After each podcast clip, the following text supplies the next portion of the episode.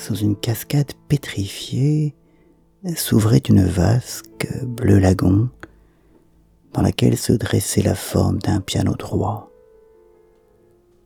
C'était un orgue de pierre, sur le corps duquel l'eau coulait, faisant danser de petites algues, pareilles à des cheveux de femme, qui ondulaient dans le courant comme on le voit parfois sur les rochers que recouvre et découvre le flux et le reflux des vagues de la mer.